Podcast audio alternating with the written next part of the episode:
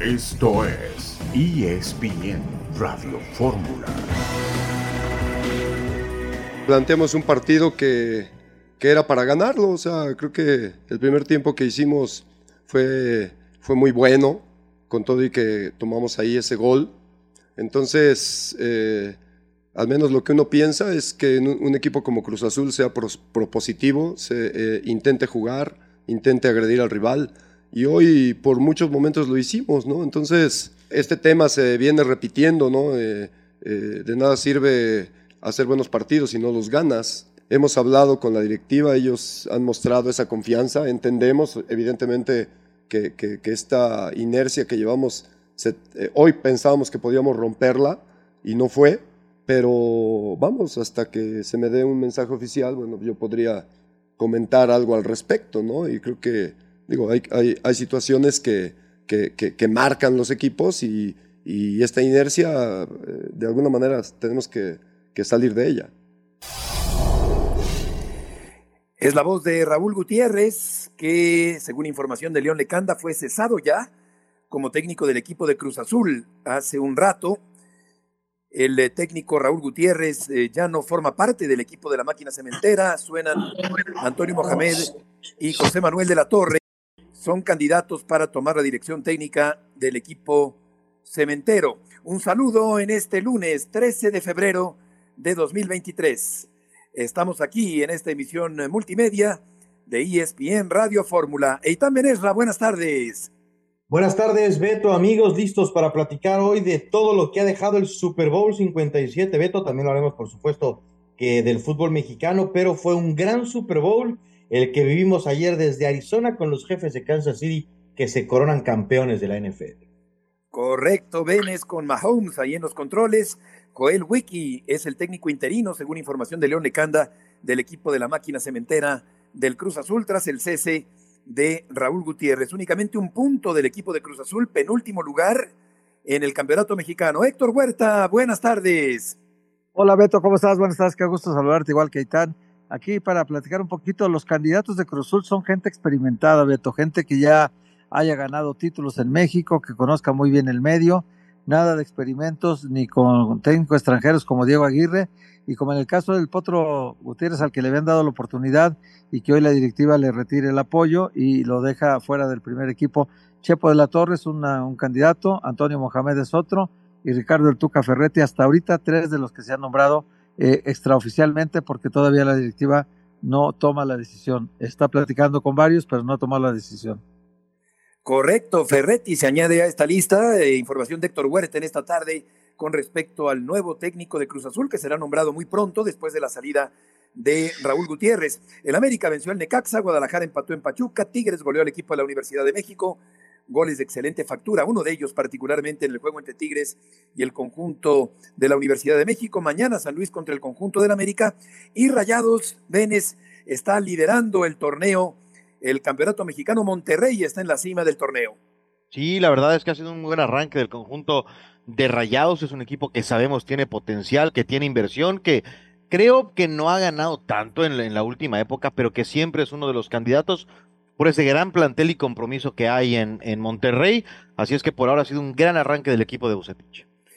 Por otra parte, allí en Europa, Guillermo Ochoa a la banca del equipo Salernitana en eh, la primera división de Italia, ha recibido 17 goles en seis partidos y fue a la banca Guillermo Ochoa para el partido del día de hoy. Estaremos comentando también eso y pondremos la voz de Héctor Huerta del año pasado, en octubre, cuando Héctor anunciaba que Coca sería el entrenador de la selección mexicana. Dicho y hecho, Coca, en un evidente menosprecio a los técnicos mexicanos, es el nuevo entrenador de la selección mexicana de fútbol. Vamos a la primera pausa del día y de la semana. Aquí en ESPN Radio Fórmula volveremos enseguida con el cese de Raúl Gutiérrez.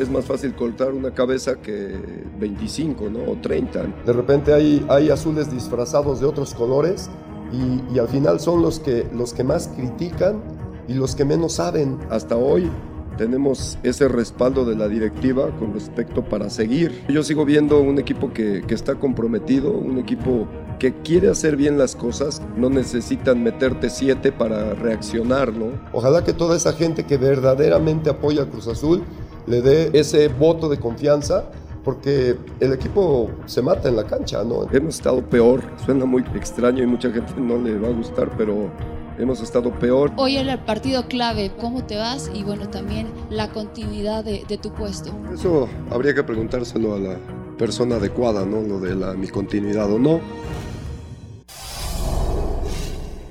La voz de Raúl Gutiérrez, la derrota ante el Toluca fue la gota que derramó el vaso y según has informado León, buenas tardes en Twitter y también en la televisión, queda fuera Raúl Gutiérrez del conjunto de la máquina cementera. Gusto en saludarte. Gracias, Beto. Fuerte abrazo. Sí, correcto. Hace poco más de dos horas pudimos confirmar a través de múltiples fuentes el hecho de que ya se había tomado la decisión de terminar la relación laboral con Raúl El Potro Gutiérrez. La decisión se tomó el día de hoy. Beto, ayer la directiva no quiso eh, tomar eh, una determinación en, con la cabeza caliente, ¿no? Como se dice coloquialmente. Querían esperar en frío, saber efectivamente en el análisis del día de hoy eh, volver a ver el partido, revisar estadísticas, valores, datos, etcétera, pero me parece que, que ya el día de hoy eh, el proyecto de, de, Raúl Gutiérrez que se tambaleaba por la mañana, pues no tuvo sostén con, con ninguno de los directivos, o al menos no el peso suficiente para mantenerlo en el cargo, y Beto se tomó la decisión, el Potro salió del entrenamiento al que todavía dirigió por la mañana directamente a las oficinas corporativas de Cruz Azul en Gran Sur, tuvo una reunión de aproximadamente una hora con diez minutos con el presidente del club, con el ingeniero Víctor Velázquez, y ahí, a pesar de que el Potro quería seguir, pidió al menos un partido más, que, lo dejaran dirigir el, juego del viernes contra Puebla, de visitante, eh, no logró su cometido, el técnico mexicano de 56 años ha dejado de ser entrenador de Cruz Azul, y lo único que falta es que el club lo comunique de manera formal. Estas oficinas de Gran Sur, que están ahí muy cerca del Estadio Azteca. Eh, ¿Quiénes son los principales candidatos? Ya mencionabas tú algunos, Héctor también añadía a Ferretti, David Faitelson ha mencionado también a Hugo Sánchez. ¿Cuáles son los principales eh, candidatos, León, para dirigir a la máquina cementera? Sí, yo te diría, Beto, que va a quedar entre cinco o seis candidatos, ¿no? Eh, primero hablaría del perfil, lo que sé fuentes que busca Cruz Azul, ¿no? Un técnico con experiencia, con mucha experiencia, ganador, es decir, que haya cosechado títulos en el fútbol mexicano, que conozca a la perfección el balompié de este país, fútbol nacional, es decir, no va a haber proyectos eh, explorativos, ¿no? Por llamarlo de una manera como ocurrió con el uruguayo Diego Aguirre, ¿no? El antecesor del Potro Gutiérrez, donde se le dio la oportunidad a un técnico que no había dirigido en México, esta vez no, a pesar de que por ahí sé que Ricardo Gareca ha acercado, ¿no? O, o sus intermediarios la posibilidad que el ex técnico de Perú pueda dirigir a, a, Cruz Azul, pero no va a ser de esa manera. Y otro de los perfiles o de las características del perfil que me contaban, Beto, es que sea un técnico de carácter, o sea, un entrenador con, con esa personalidad, con, con esa fortaleza para sacar adelante un grupo que se percibe desde fuera, un equipo desconcentrado, un equipo hasta cierto punto desmoralizado, con desatenciones o errores muy, muy costosos, ¿no? En todos los partidos. Y, y bueno, por ahí va el perfil. Ahora, Cruz Azul en esta administración ya tuvo en cartera a todos estos técnicos que nombraste, ¿no? A Ricardo Ferretti, a Antonio Mohamed, a nuestro compañero Hugo Sánchez, a José Manuel Chepo de la Torre eh, y a, jo, a Juan Francisco Palencia, esos cinco. Agrego yo un sexto nombre, Jaime Lozano, pero por lo que me han contado las fuentes, ¿no? Y, y digamos las características del nuevo técnico, yo te diría que quedará en un entrenador de más experiencia, Beto, no me sorprendería por ahí, ¿no? Eh, los nombres de, de Tuca Ferretti, de Chepo de la Torre, de Turco Mohamed o hasta del mismo Hugo Sánchez, aunque lo veo menos factible. Oye, León, ¿cómo estás? Te saludo con mucho gusto. Sé que, que todavía no se toma la decisión porque siguen sondeando, eh, han platicado Correcto. con promotores, han platicado directamente con Chepo de la Torre, entiendo, eh, pero eh, ¿quién tomará la decisión? ¿Víctor Velázquez solamente? o participará eh, López de Silanes, va a participar el Conejo Pérez. Eh, ¿Quién que tú sepas de adentro de la directiva está junto con Víctor tomando esta decisión? Ya es una gran pregunta, mi querido Héctor, qué gusto saludarte, eh, porque justamente seguimos nosotros esperando eh, esa confirmación de cómo quedó conformada la directiva de Cruz Azul, ¿no? Entonces, por ahí, si uno le pone atención a las palabras del Potro Gutiérrez y el, la lectura entre líneas, pues es justo eso, ¿no? Que él sentía que había demasiadas cabezas, demasiadas personas eh, tratando de tomar decisiones, ¿no? Porque no solamente estamos hablando del presidente del club, que es la máxima cabeza y autoridad, no, sino el, del director administrativo de la institución, que es Toño Reynoso, también del director deportivo en funciones, que es Oscar el Conejo Pérez, pero el asesor deportivo, por llamarlo de alguna forma, que es Carlos López de Silanes, pero también estos dos directivos que llegaron un poco a reestructurar fuerzas básicas, pero que estaban tomando decisiones o participando de decisiones en el primer equipo como una especie de consejo directivo que son el vikingo Dávalos y, y el Chato Ortega, ¿no? Entonces son muchas cabezas, Héctor, y yo lo que puedo decirte es que quizá todos participen, quizá todos propongan, pero la decisión final tendría que ser del ingeniero Víctor Velázquez. Hola León, ¿cómo estás? Te saluda Eitan. Hablabas de que quieren un técnico de carácter para la disciplina. Lo que te quiero preguntar es tú que conoces esta, estas entrañas, ¿cómo estaba la relación del grupo con Gutiérrez? ¿Es algo que no funcionaba o, o más bien va solamente a lo, a lo táctico?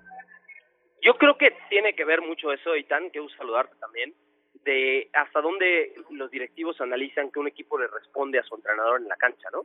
Entonces, si el técnico le mueve, si pone jugadores o cambia formaciones, sistemas tácticos y da rotación a varios futbolistas, y al final los jugadores en la cancha cometen errores muy costosos como Ramiro Funes Mori, ¿no? Eh, incluso un error mental como el de Jesús Corona porque lo expulsan el árbitro Marco Ortiz que ya lo traía amenazado todo el partido ayer en Toluca y, y expulsa al capitán de la máquina no y deja al equipo pues, sin su portero titular para el viernes en la visita contra Puebla. Eso a reserva de que no le den más juegos no por que, que le haya podido decir al cuerpo arbitral no eh, errores en el ataque porque la verdad es que hoy los delanteros de Cruz Azul pues, tienen la pólvora mojada todos no no hace goles Gonzalo Carneiro no hace goles Michael Estrada, tampoco eh, Augusto Lotis, Iván Morales ni se diga, una anotación en 27 partidos con Cruz Azul en un año y poco más. Entonces, pues de repente los directivos dicen, no, pues el equipo ya no le responde al entrenador, ¿no?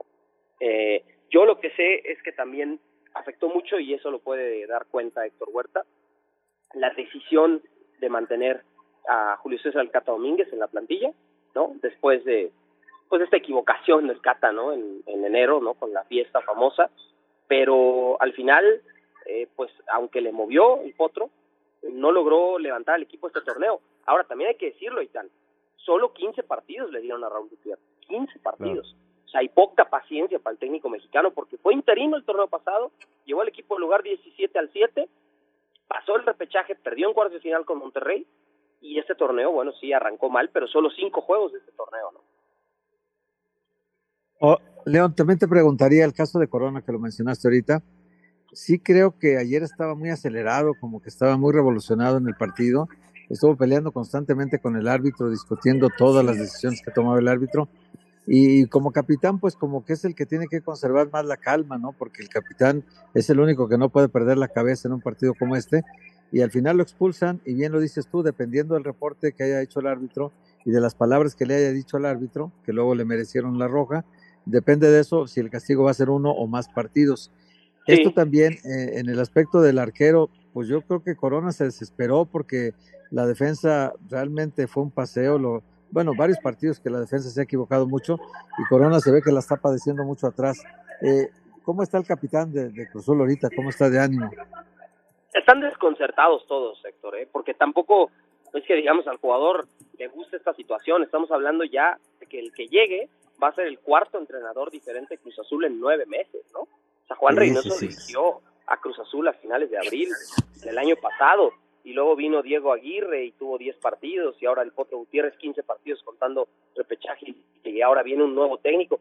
Claro que están desconcertados, creo que a Corona le ganó esa esa presión interna, ¿no? Estaba furioso con el con el árbitro, pero sí también te puedo decir que hay pasado. Con el Gato Ortiz, eh, Cruzul ha tenido muchas diferencias, muchos problemas y, y, creo que hay una predisposición tanto del silbante como del equipo de jugadores, el grupo de jugadores, cuando es el Gato Ortiz el que viene a dirigirlos y ayer pues bueno, Corona ya tenía amarilla, le siguió reclamando y una vez que acabó el partido continuó y pues el árbitro fácilmente le mostró la roja directa. Exactamente. León, muchas gracias por la información.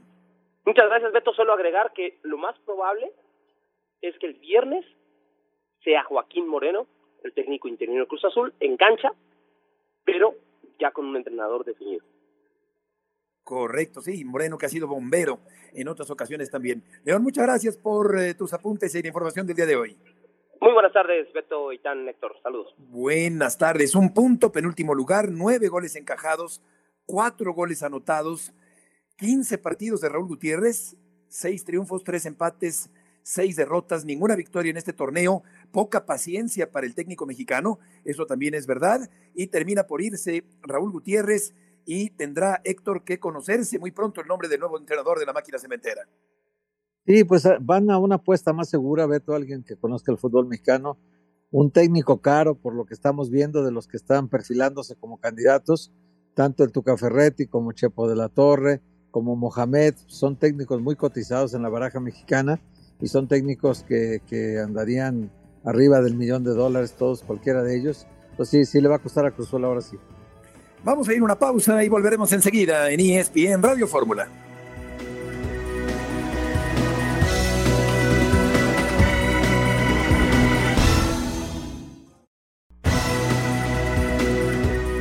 Siempre hay algo para mejorar y corregir. El invicto es parte del juego. La idea va a estar siempre lugar donde vayamos a jugar, ir a buscar el resultado y trabajar. Es la única manera que conozco y que no ha dado resultado a lo largo de este tiempo que yo estoy acá. Podíamos sufrir un poquito menos, sensaciones donde desaprovechamos muchas oportunidades de abrir o cerrar el marcador, sensaciones de que a veces va a haber partido cerrarlo, porque a veces no estamos finos, no estamos como queremos estar y es parte también de una táctica, ¿por qué no? Nosotros no tenemos el miedo a, a poder cerrar un partido que prácticamente sufrimos los últimos 10 minutos, sí, Hicimos línea de 5 para poder cerrar el partido, clarito como el agua. Así, así fue el cierre del partido para tratar de asegurar el marcador. Termina en América ganando el partido. Dos goles por uno. Valdés al 21, Martín al 51. Martín que sigue encendido con el conjunto americanista. Victoria del América sobre el equipo de Necaxa y vuelve a jugar en América mañana, Benes. Eitan Benesra frente al equipo de San Luis. Este partido que tendrá ESPN el día de mañana. Sí, mañana tendremos otra vez oportunidad de ver al América que me parece, Beto, Héctor, que está siendo muy práctico, que es un equipo que está sacando resultados. De acuerdo. Que no está siendo tan espectacular y creo que de repente su afición espera algo diferente, pero Ortiz y el, el equipo, creo, pues no están jugando mal ahora mismo en el fútbol mexicano. De acuerdo, yo creo que es un partido que puede ganar, sin duda alguna, el conjunto del América mañana, Héctor, nueve de la noche con cinco minutos el partido del día de mañana entre el Atlético de San Luis y el América. Y eh, hay que recordar que en este torneo, pues el América está haciendo un buen papel, tiene 10 puntos, mientras que el conjunto de San Luis, digamos que está a media tabla, el conjunto potosino, y una buena oportunidad para el América de volver a ganar este partido. Y sería su primera victoria de visitante, Beto, porque hasta ahora sus dos victorias han sido de local, cuatro empates, no ha perdido. Eh, no ha ganado de visitante tampoco. El San Luis ya ganó de visitante y de local, así que tiene la experiencia ya de, de ganar en cualquier plaza. Y en cambio el América pues tendría una muy buena prueba hoy si consigue esta victoria con San Luis. El América se colocaría también entre los primeros cuatro como ya está, se mantendría en esa posición. Y para el América pues lo que dijo el Tan Ortiz al final del partido fue brutalmente honesto, ¿no? O sea, decir que el América se tuvo que defender al final para asegurar el resultado, pues no cualquier técnico del América lo dice, ¿no? Porque sabe que se va a merecer muchas críticas del americanismo, porque ellos quieren que el equipo gane, eh, guste y golee también, ¿no? Las tres cosas. Y no siempre es posible, ¿no? Ahora, lo que hay que resaltar del partido del América de este último fue la victoria en sí, porque no, no jugó tan bien el equipo, y también la actuación de Henry Martín, que ya lleva tres penales consumados bien en esta temporada, lleva siete goles en total, y creo que se perfila hacia pelear el título de goleo que debe ser la meta de Henry Martín. No ha sido nunca campeón de goleo, su mejor marca ha sido de 10 goles el torneo pasado y ahora a los 30 años está viviendo el mejor momento de su carrera y creo que si lo corona con el título de goleo individual, pues para él y para el fútbol mexicano es muy, muy saludable que ya un mexicano gane el título de goleo. Sí, no tuvo gran eh, participación destacada. Sí tuvo participación, pero no destacada en el Campeonato Mundial. Ahora está destacando en el torneo de liga el yucateco Henry Martín. Y esto de la triple G, Eitan como el boxeador, ganar, gustar, golear, eh, como ya comentaba Héctor, eh, pues yo creo que es casi utópico. Yo, yo siento que no, no, no es tan factible conseguir ese objetivo. El América sí tiene, claro, esta obligación histórica, digamos, de ser espectacular, de ir al frente, de ganar, de convencer a la afición, pero hay partidos que obligan a plantearlos de diferente manera y creo que en este sentido es perfectamente válido hacerlo como Luis Ortiz el fin de semana. Indudablemente, y más cuando, eh, pues si el equipo de nuevo, si no está siendo brillante, creo que tiene también un mérito saber cerrar un partido. Claro, que no es agradable, que históricamente el América, pues no estamos acostumbrados a verlo así, es completamente cierto, pero hay que agradecer, o sea, siempre les pedimos a los entrenadores que sean sinceros. Si lo hace Ortiz, bueno, hay que darle mérito y al final el equipo gana. Los técnicos viven de los resultados. Lo que quisiera Gutiérrez ahorita tener trabajo habiendo cerrado un partido aunque no hubiera sido espectacular. Exacto, lo importante es la rentabilidad. Eh, bienvenida la, la, forma agradable de jugar al fútbol, porque al final de cuentas el espectador promedio no se fija tanto en los eh, dibujos tácticos, sino que quiere ver a su equipo ganar, quiere que caigan goles. En este sentido, el América lo ha hecho casi siempre históricamente, pero pueden darse partidos donde eso no llega y es perfectamente válido. Vamos a escuchar a Paunovic, el técnico del equipo de las Chivas, después del empate en la cancha eh, de Pachuca. Y aquí está la voz del técnico serbio del equipo del Guadalajara. Seguimos mejorando, la mejora es evidente en este partido, en el partidazo que hicimos hoy. Somos un equipo valiente y cada uno de ellos ha mostrado una valentía tremenda. No estamos contentos, obviamente, porque no, no nos llevamos eh, los tres puntos de aquí después de esta actuación. No hemos llegado al punto eh, que nosotros estamos buscando, pero la mejora es evidente. Un partido, Héctor, eh, después de escuchar a Paunovic, en donde vuelve a marcar Víctor Guzmán al minuto 27. Había de la Rosa abierto el marcador, pero Guzmán se sigue haciendo presente en el marcador con el equipo de las Chivas. Sí, pues está haciendo pesar su calidad, ¿no? Es un jugador que tiene mucha categoría. Eh, técnicamente es un gol perfecto el que mete, en Un golazo, la manera en que recibe la pelota, eh, la, cómo la coloca en posición de disparo, y él mismo se hace el autopase y mete un balazo al ángulo izquierdo y vence al portero Ustari. Entonces, sí, el Pocho Guzmán está jugando eh, en el nivel que Chivas quiere que juegue, además ya lo hizo capitán eh, en este torneo Paunovic, y creo que el equipo desaprovechó, por muy bien que haya jugado, desaprovechó una oportunidad muy buena porque el Pachuca, de la alineación que jugó la final pasada contra Toluca Beto, hoy faltaron seis jugadores. Imagínate, todo el aparato ofensivo estuvo ausente. Eric Sánchez, el Pocho Guzmán que jugó ese partido, Paulino de la Fuente que está lesionado, Nico Ibáñez que fue vendido a los Tigres y Romario Ibarra que está lesionado. Eh, además de Kevin Álvarez que tuvo un problema gastrointestinal. Entonces, seis jugadores titulares de la final pasada de Pachuca, que fue hace dos meses, esos no estuvieron en el campo hoy y por lo tanto el Pachuca se vio disminuido y a pesar de que tenía cinco jugadores titulares nada más, no supo el Guadalajara sacar los tres puntos, que era muy importante que lo sacara ante el campeón del fútbol mexicano. Eh, ya es problema de Pachuca que le falten jugadores. Lo que tenía que haber hecho Chivas es aprovechar esas ausencias y ganar el partido. Eh, me, llamó la atención el gesto de, Guzmán cuando marca el gol frente a sus ex compañeros. Y de respeto, ¿no? exactamente. Y de esta forma, Chivas, eh, Eitan corta la racha ganadora del equipo de Pachuca y Guzmán se está consolidando como un excelente valor del fútbol mexicano que podría eh, ser considerado para el próximo campeonato mundial. Sí, sin duda es un buen jugador. A mí me parece que, que Chivas ha empezado bien, que, que por ahora Guadalajara no está haciendo mal las cosas. Siempre después, en mi opinión, quedará el, el reto de hasta dónde puede llegar Chivas con las limitaciones del, del, plantel de solamente mexicanos, pero creo que por ahora Paunovic no ha empezado mal su gestión como técnico de Guadalajara, que otra vez, por más que sus aficionados quieran, no creo que tengan que ser espectaculares, sino más efectivos para estar tranquilos. Claro, y van a recibir las Chivas, eh, Héctor, a los Cholos. Eh, pasado mañana, el partido allá en Guadalajara, metidas las Chivas en la búsqueda de los primeros lugares del torneo, recibiendo al conjunto de los Cholos de Tijuana, donde también ha habido cambios en las últimas semanas importantes en la cúpula eh, del equipo de la frontera. Pues va, va a debutar el Piojo Herrera como técnico ya del equipo de Tijuana. Ese es un ingrediente interesante para el partido. Chivas, además, eh, de local, ha perdido cinco de los seis puntos que ha disputado. Perdió con Toluca y empató con Querétaro. Dos malos resultados en casa. Son los únicos dos partidos. La gente que ha ido a verlos al, Guadalajara hasta ahorita no sabe eh, de una victoria y eso evidentemente que es malo.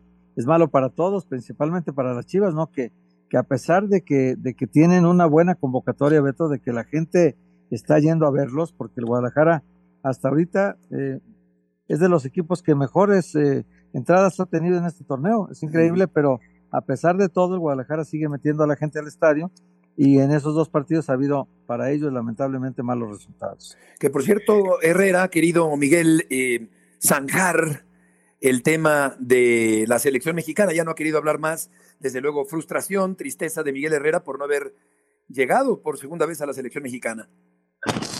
Sí, sí, sí, y también estas personas que, que desde octubre del año pasado me platicaban toda la estructura que quería hacer Orlegui con el fútbol mexicano y que me dijeron que Coca iba a ser el técnico de la selección. Esas personas me dicen que también el tiempo de Coca tiene una fecha de caducidad. Si no consigue los títulos de la National League y la Copa de Oro, podría producirse un cambio y tal vez el Piojo Herrera sea el sucesor de Coca si a mediados de este año la selección mexicana presenta malos resultados y si llegaran a dejar a Coca todavía un tiempo más, su, límite sería la Copa América del 24, porque si en esa Copa tampoco México hace un, papel sobresaliente, ahí podría también producirse el cambio. Piojo Herrera es la carta segura y oculta para si falla Coca en la selección nacional. Aunque le vaya mal a, preguntar, eh, va a estar activo en Cholos. no, creo que le vaya, no, no creo que le vaya bien porque es muy mal equipo Cholos.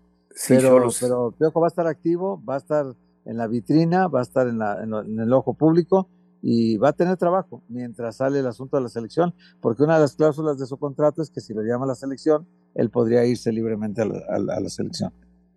Sí, y, siendo el, el, posible reemplazo, digo, todavía no empieza Coca, pero hay que, hay que ver eh, lo que pudiera ocurrir en, el futuro. Por delante, como menciona Héctor Aitán, yo digo, si, si, si es sustitu si es eh, candidato para sustituir eventualmente a Coca, ¿por qué no se le nombró desde ahora, no? A Miguel Herrera. Pues, pues, pero digo, nos hemos dado cuenta que la lógica y la selección mexicana así como que muy cuates no son.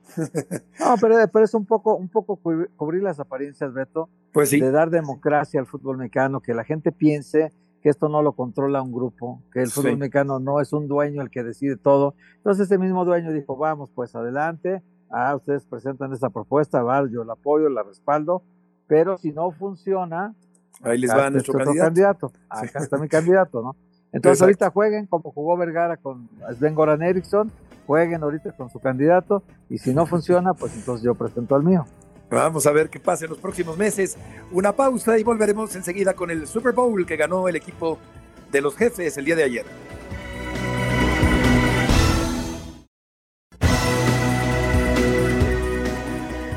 27 yardas para mandar arriba a Kansas City. Por el centro. Y Kansas City es campeón del Super Bowl. Y bañaron a Andy Reid. Y lo que se va a hablar de Patrick Mahomes. Volvemos con ustedes amigos en ESPN Radio Fórmula. El día de ayer se disputó el Super Bowl 57. Ya comentaremos. Estamos con ustedes, Heriberto Murrieta, Héctor Huerta y Tan el Lunes post Super Bowl.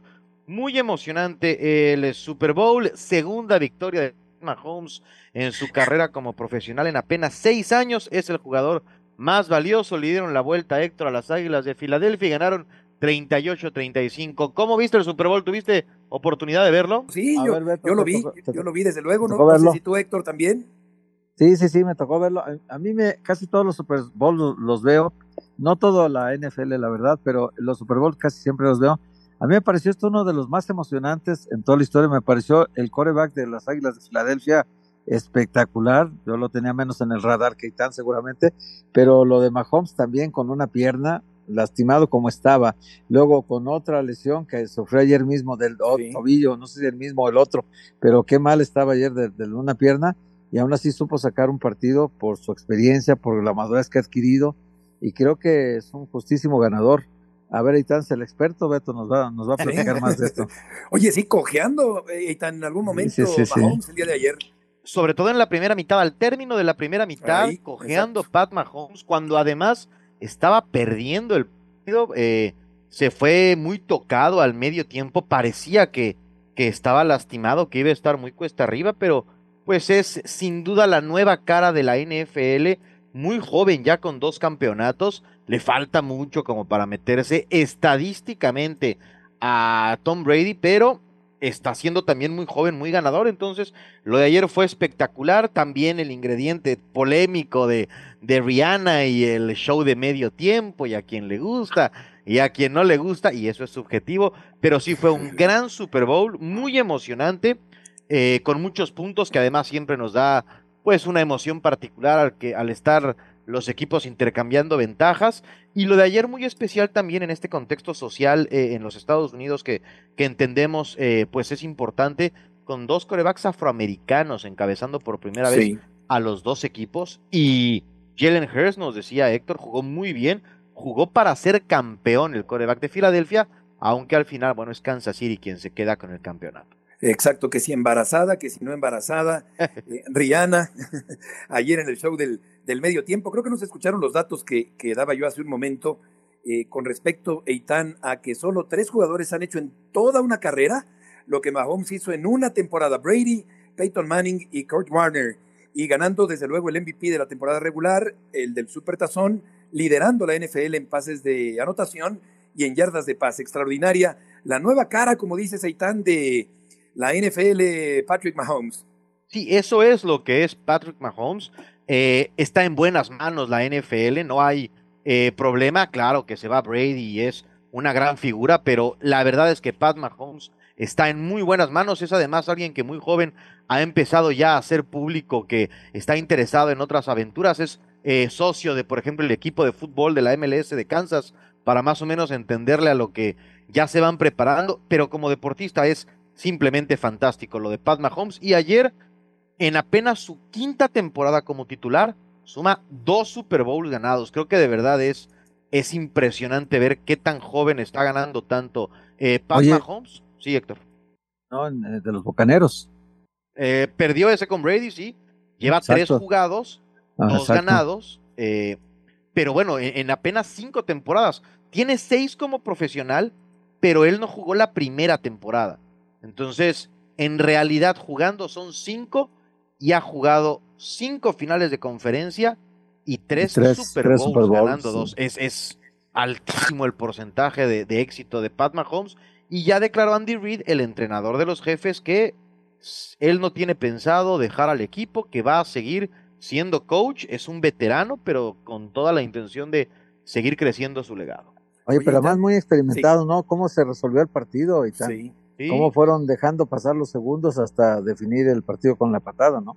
Claro, de hecho, si recordamos, Filadelfia invitaba a que anotara el corredor de los Chiefs y está también entrenado el equipo que no toma la opción de llegar a la zona de anotación porque eso le hubiera, la, le hubiera abierto la puerta a Filadelfia de poder tener chance de, de empatar un gran equipo, una, una, gran historia y la verdad es que fue un muy buen Super Bowl, eh, emocionante, bien jugado con sus detalles como el balón suelto de, de Jalen Hurst, pero sí. a mí me pareció un partido muy emocionante que, que yo disfruté mucho. ¿no? Súper entretenido. Oye, el, el eh, desempeño de los árbitros incidió en, en, en, el resultado del partido.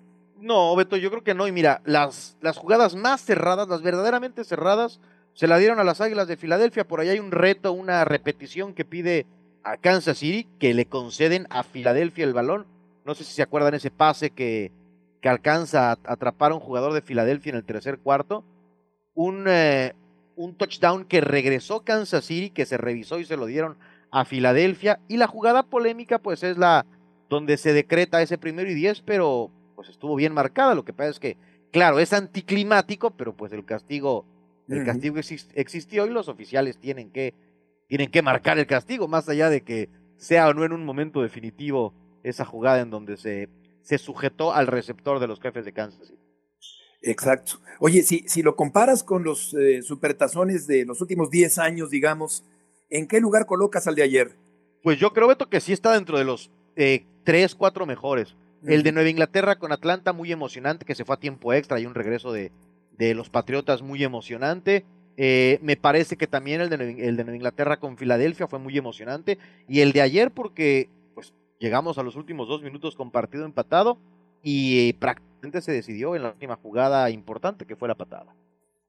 Sí, y, y en términos de, de rating, de, de, cantidad de gente en el mundo entero, también me imagino que habrá tenido eh, muy buena audiencia, ¿no? El partido de ayer. Sí, sí todavía no salen los números oficiales, uh -huh. pero sí, por ejemplo, eh, como ha pasado en los últimos años, récord de ventas de los anuncios, anuncios, por cierto, eh, uno con Diana Flores, la coreback de la vi, la, la vi, qué bárbara. Gran, correr, gran anuncio. De escaparse. Ese, y el Canelo también, que fue ahí el protagonista sí. de uno de un anuncio de del Super Bowl que también pues las marcas tiran la casa por la ventana y ayer el Canelo recibiendo la distinción o el reconocimiento sí. de, de una marca porque es uno de los deportistas más importantes que hay en el mundo. Pues un, un gran, gran espectáculo el que se vio sin duda el día de ayer con Mahomes convertido en una nueva figura del fútbol americano profesional. Eh, puede convertirse sin duda en una leyenda este eh, joven mariscal de campo de origen afroamericano. Y vamos a dejar por un momento el tema del Super Bowl del día de ayer con los apuntes de Itán y vamos al tema de Ochoa, Guillermo Ochoa que se fue a la banca. Héctor ha recibido 17 goles en seis partidos con el conjunto de el o la Salernitana allá en Italia. Sí, es una muy mala señal, me parece, Beto, porque eh, se enfrentaban a Lelas Verona, que le tomaban de ventaja siete puntos todavía en el problema de, del, descenso. El Elas Verona eh, era el lugar 18, sigue siendo el lugar 18 y el 17 es el, el Salernitana. Al ganarle 1-0, eh, el Elas Verona se acerca peligrosamente a cuatro puntos, lo va a meter en la pelea por el descenso uh -huh. y, y el, el, hecho de que el portero suplente que entra, que es un portero italiano experimentado de 31 años, que tiene mucho tiempo en Salernitana, entra y además entra como capitán Beto del equipo. Entonces es una señal que hacia Memo Ochoa es preocupante porque el nuevo técnico del equipo está mandando un mensaje de que eh, probablemente le ha retirado la confianza y a pesar de que el mismo equipo lo había nombrado el jugador de enero, a Memo Ochoa, que había recibido muchos goles, bien lo dices, pero también había hecho muchas atacadas. Sí. Entonces, esto de que vaya a la banca puede ser un inicio eh, malo para él de una eh, suplencia que no sabemos cuánto pueda durar. Luigi Sepe, ¿no? Sepe se apellida Sepe, el, Sepe. el, portero suplente, ¿no? Sepe, sí. italiano, que, que ahora ha tomado el lugar de Guillermo Ochoa. Raro porque generalmente Guillermo Ochoa Eitan es un titular indiscutible en los clubes donde ha jugado y en la selección nacional.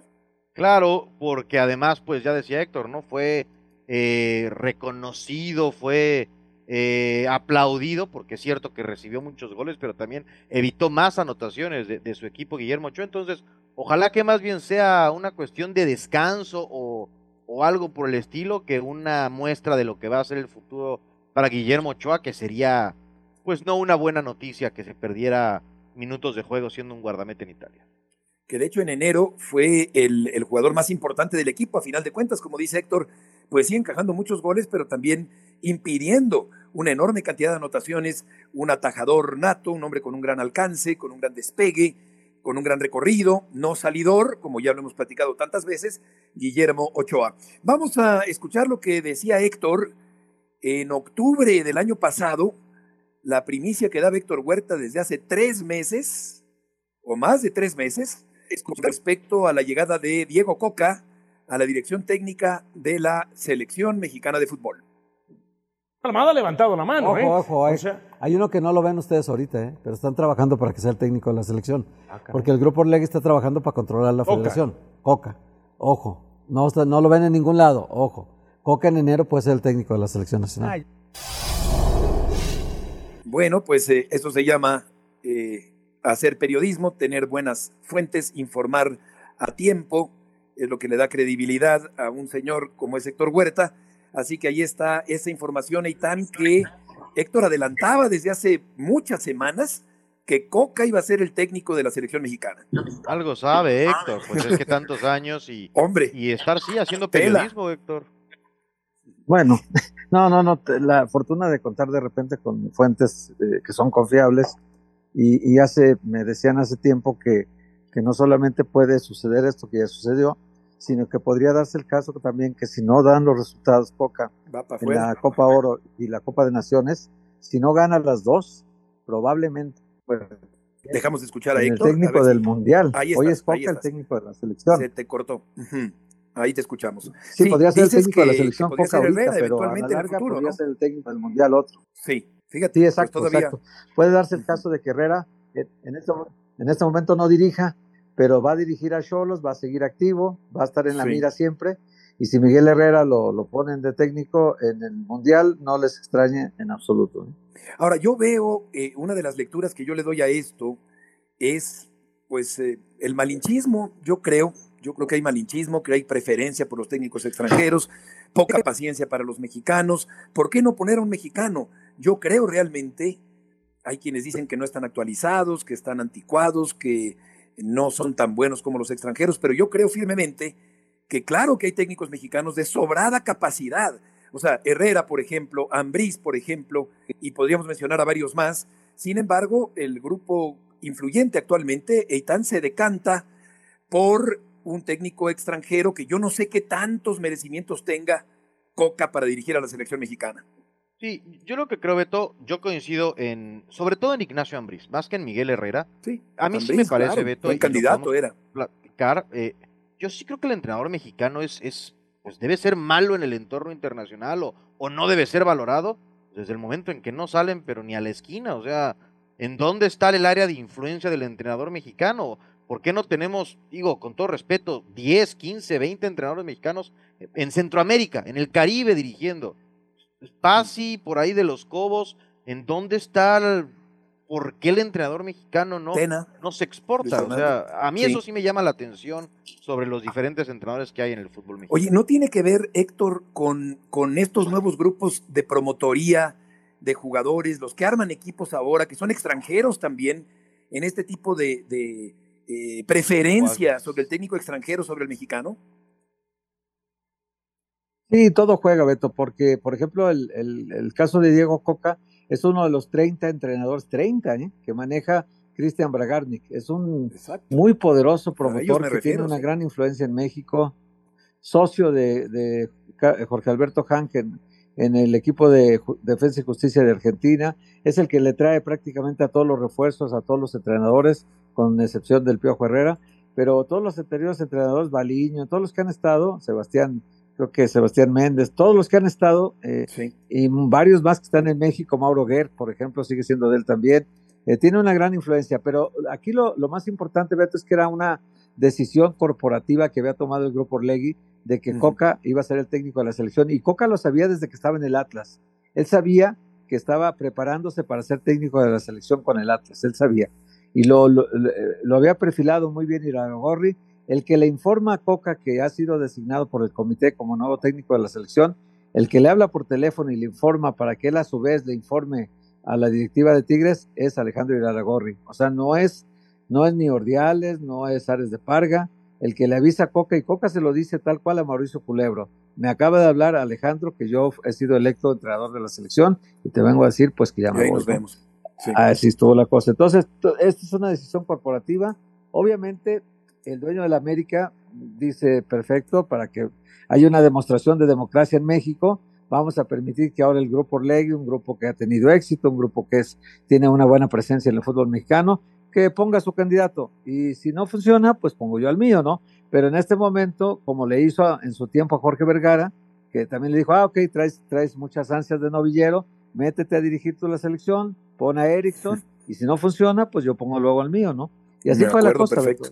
Sí. Hoy está haciendo exactamente lo mismo que aquella vez con, con Vergara, lo están haciendo con Iraragorri ahora. Sí, que acabó con Polanco, el señor, eh, eh, con los restaurantes de, de Polanco. El, bueno, lo intentó por lo Erickson. menos, Beto. ¿Cómo? Bueno, si no, te, terminó, terminó consiguiendo esa esposa aquí, Beto.